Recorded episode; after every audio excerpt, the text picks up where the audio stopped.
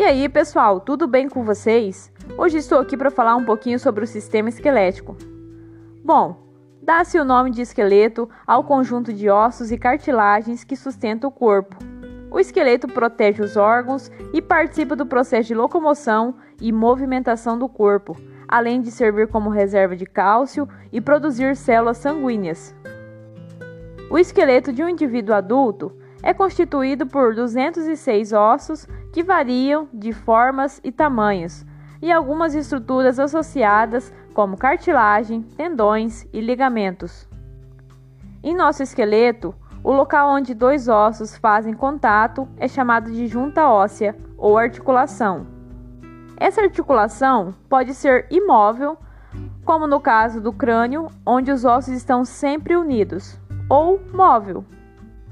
Nas articulações móveis, os ossos podem se movimentar, como é o caso do braço e antebraço, nos joelhos e cotovelos, quadril e pernas e etc. Para que ocorra essa movimentação, os ossos precisam deslizar suavemente, sem nenhum atrito. E esse deslizamento é garantido pela presença de cartilagem nas pontas dos ossos, pela lubrificação dessas articulações. Os ligamentos presentes em nosso esqueleto são cordões resistentes formados por tecido fibroso. Eles têm a função de manter os ossos em seus devidos lugares. O esqueleto é dividido em duas partes: o esqueleto axial e o esqueleto apendicular. O esqueleto axial forma o eixo do corpo e se constitui de crânio, coluna vertebral, costelas e externo enquanto que o esqueleto apendicular é constituído pelos ossos dos braços e das pernas.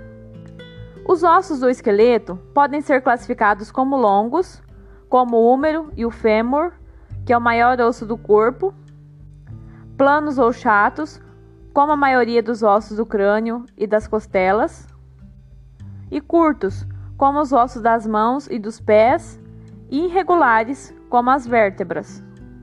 O nosso crânio é composto por 29 ossos, com a função de abrigar e proteger o encéfalo.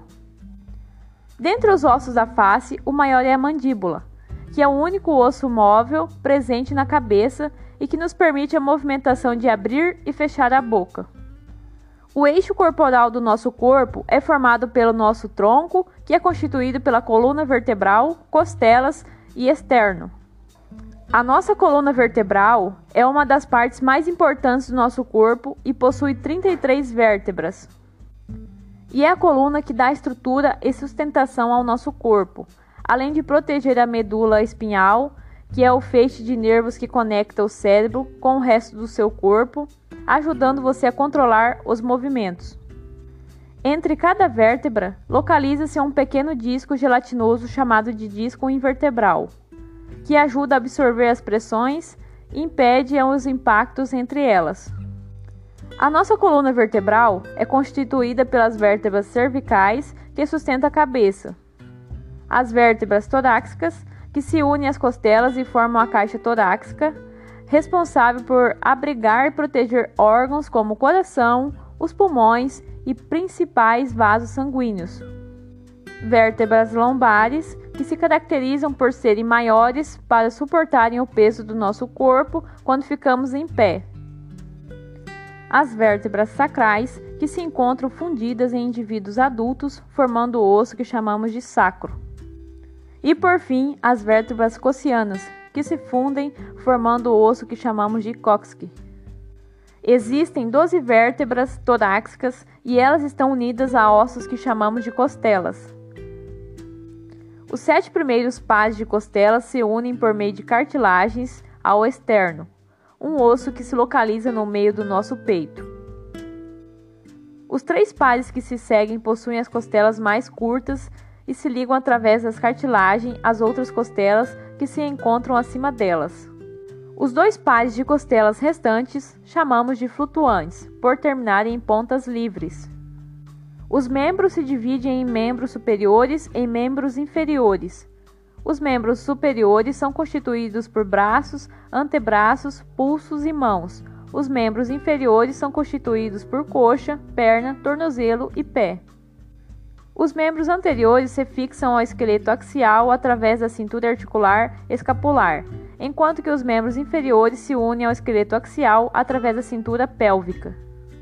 Algumas pessoas podem apresentar problemas nos ossos, ligamentos ou nas articulações, como fraturas, torções, luxações, osteoporose, cifose, escoliose, ordose, artrite e LER, que são as lesões por esforços repetitivos.